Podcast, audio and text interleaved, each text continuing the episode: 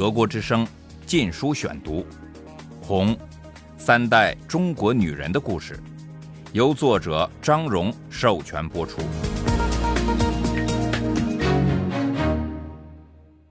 第十八章，特大喜讯，进京朝圣。一九六六年十月至十二月，第一节。我找了个借口请假，第二天上午从学校回到家，家里空无一人，父亲仍被隔离，母亲、姥姥、小芳在北京，另外两个弟弟和姐姐都待在各自的学校里。金明和我在同一所中学，他刚读一年级，进校不久就遇到文化大革命。他的志向是成为一名科学家，但文革谴责科学家是资产阶级，又来势凶猛，把社会翻了个底朝天。看来他要当科学家是当不成了。失望之余，他从一开始就对文革深怀不满。文革前，他和班上几位要好的同学就互称“铁哥们儿”。像大多数青少年一样，他们渴望一种冒险生活，到神秘的高山、原始森林去探险。金明算是大哥，他个子大，学业成绩好，常利用自己的化学知识在班上表演魔术，对没兴趣或早已自学过了的课程就公然旷课。精明为人正直，讲公道，这些都使他的伙伴们对他颇为钦佩。当学校的红卫兵组织于八月十六日成立时，金明和他的铁哥们儿被并了进去。他们的工作是油印传单，拿到街上去散发。传单是由高年级红卫兵写的，内容不外是。成都第四中学红卫兵司令部第一军第一师成立誓言，所有红卫兵组织都有类似的大招牌。严正声明：某同学宣布改名为黄卫东，姓黄的要保卫毛泽东。特大喜讯：中央文革小组某成员在北京接见红卫兵时说，经科学验查，毛主席身体十分十分健康。至少能活到一百六十岁，以及最新最高的指示，由中央文革小组泄露出来的毛泽东的一两句话。金明很快就厌倦了这种生活，他开始逃避这些活动，把注意力转向一位同龄的女同学。她在他心目中算得上是十足的窈窕淑女，美丽温柔。未雨面鲜红，脸上却又略带高傲的神气，像个冰山美人。不过金明是在单相思，仅止于崇拜他，从没有想过找机会和他接近。一天，金明所属的红卫兵支队被召集到一家宅院抄家。高年级红卫兵说，这家主人是资产阶级知识分子。当红卫兵们开始到各房间翻箱倒柜时，这一家子全被集中到一间房里看管。金明被指派为看守，他暗自欣喜，因为另一名看守是他的意中人。犯人有三名：一位上了年纪的男子，他的儿子和媳妇。这次抄家显然早在他们预料之中。他们平静地坐在板凳上。脸上露出听天由命的神情，淡漠地盯着金明看时，像是在看一片空白。金明在他们这种注目下变得局促不安，而意中人在场更使他觉得很别扭。他看上去很不耐烦，不时地转头朝门外望。一会儿，几个男孩子抬着一大箱瓷器走出院子了。他嘴里咕咕噜噜对金明说了些话，大约是说他要去看一看，随之就消失了。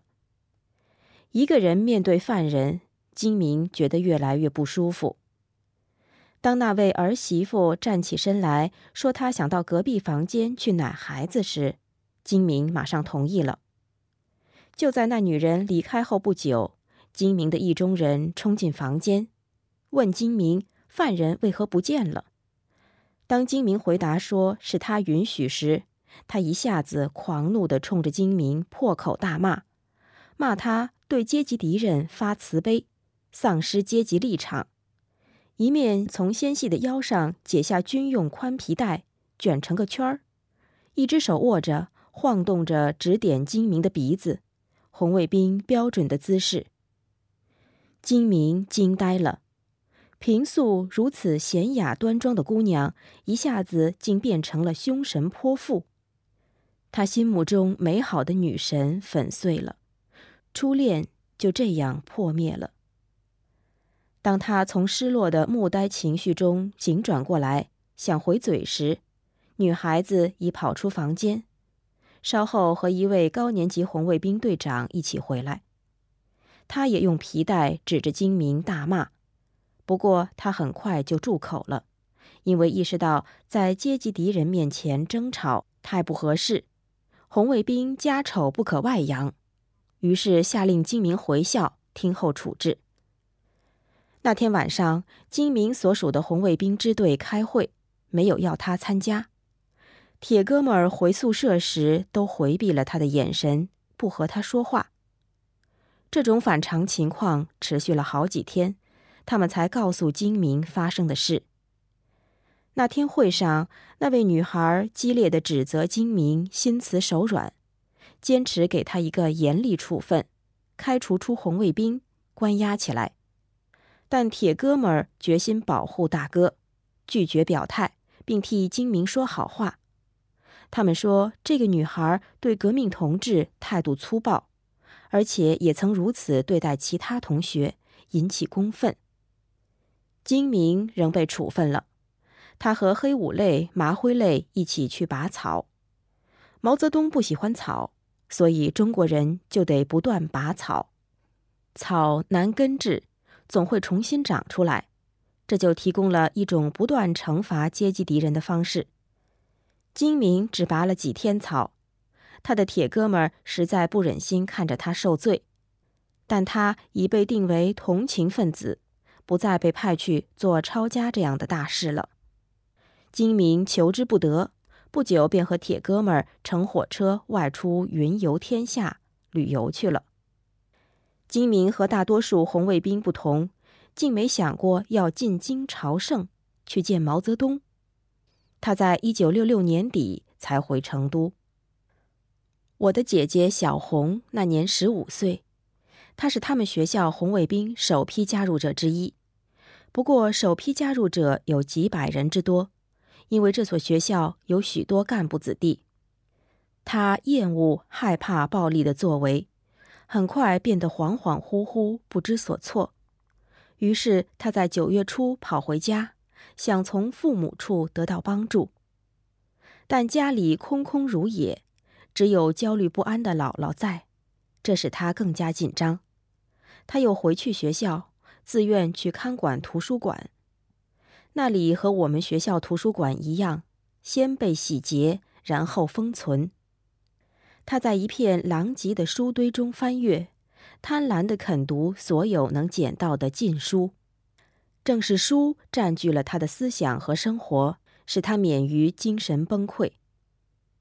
九月中旬，他和几位朋友去全国旅行，也是到一九六六年底才回成都。德国之声《禁书选读》。我的另一位弟弟小黑那年才十二岁，他就读的是我曾读过的实验小学。当红卫兵在中学风起云涌时，小黑和他的朋友也急于参加。对他们来说，加入红卫兵意味着天天可以住在学校里，不必回家受家长管束，还可以欺压指挥成人。他们来到我的中学，要求加入红卫兵。一个红卫兵为了摆脱他们的纠缠，就随口说道：“你们可以自己组成红卫兵四九六九部队第一军吗？”他们马上拿着鸡毛当令箭，成立了一支军队，有二十名小学生，小黑成了宣传部头领。其他孩子也全有官做，诸如司令、政委，没有一个兵。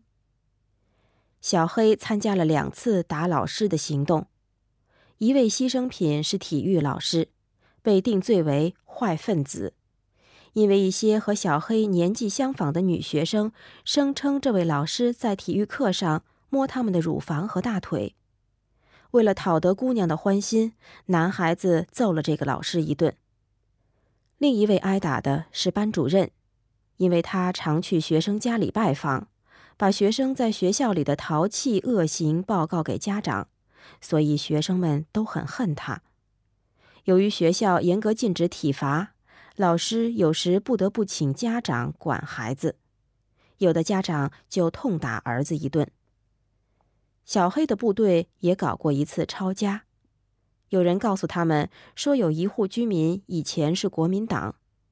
孩子们完全不清楚抄家该做什么，只模糊的觉得应该去找日记一类的东西，上面记着盼望蒋介石回来及仇恨共产党的内容。这家人共有五个儿子，个个生得虎背熊腰，他们一字排开。双手叉腰，一言不发地站在门口，瞪眼盯着小黑的部队。小鬼们此刻全傻了眼，围聚在门外，裹足不前。终于有一个孩子鼓足勇气，蹑手蹑脚想进去。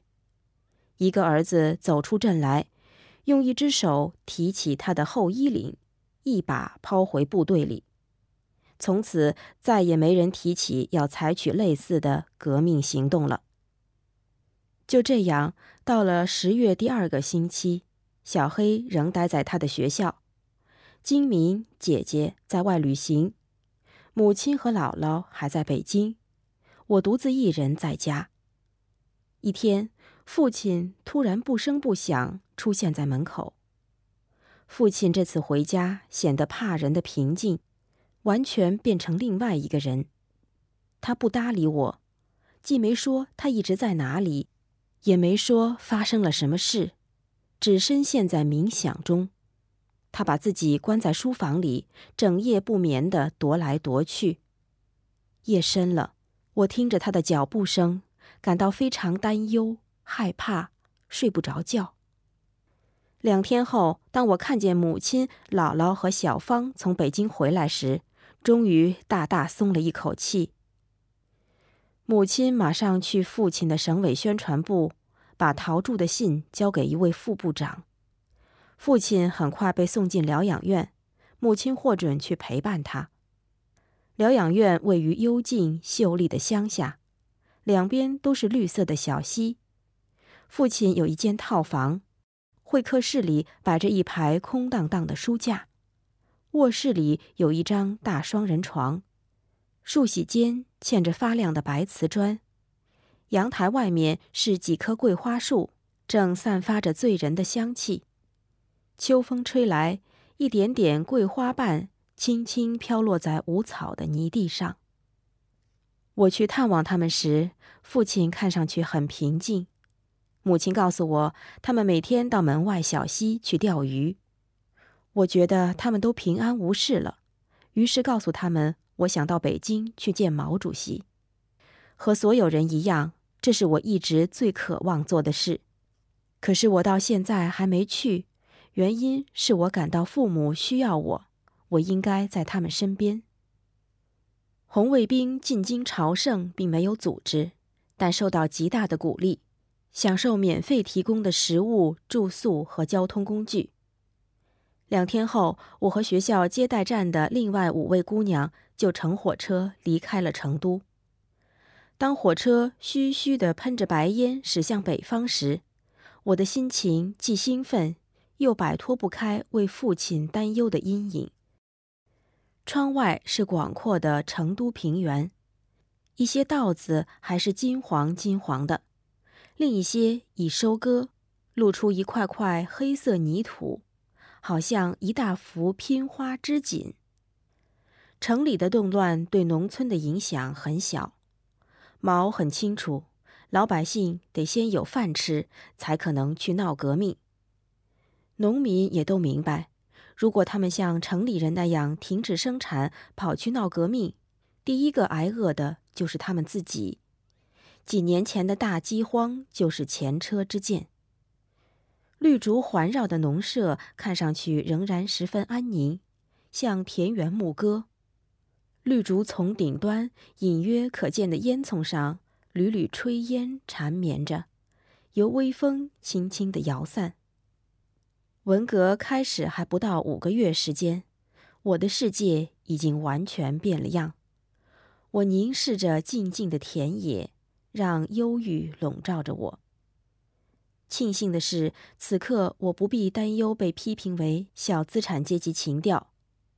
和我同行的五位女孩子都没有挑剔别人的嗜好，和她们在一起，我感到很轻松。富庶的成都平原景色很快就被连绵起伏的低丘所取代，西边的雪山顶在远方闪闪发亮。过了一段时间，我们开始在秦岭隧道里进进出出。秦岭像一座天然屏障，把四川与中国北部隔开。西藏在四川西面，险峻的长江三峡在东部。南面被长期视为蛮夷之地，所以自古以来，四川总是自成一体。四川人也素以他们的独立精神著称。毛泽东担心四川成为独立王国，所以用各种办法来牢牢控制这个省份。过了秦岭，窗外骤然是另一番风情，柔和的绿叶变成了苍凉的黄土地。成都平原的草屋也变成一排排山边掘出的窑洞。就是在这样的窑洞里，父亲度过了五年青春岁月。火车距延安只有一百里，毛泽东长征后在那里建立了他的指挥中心。在延安，父亲编织了他的梦，变成了忠实的共产党员。想到他，我的眼睛湿润了。德国之声《禁书选读》，《红》，三代中国女人的故事，由作者张荣授权播出。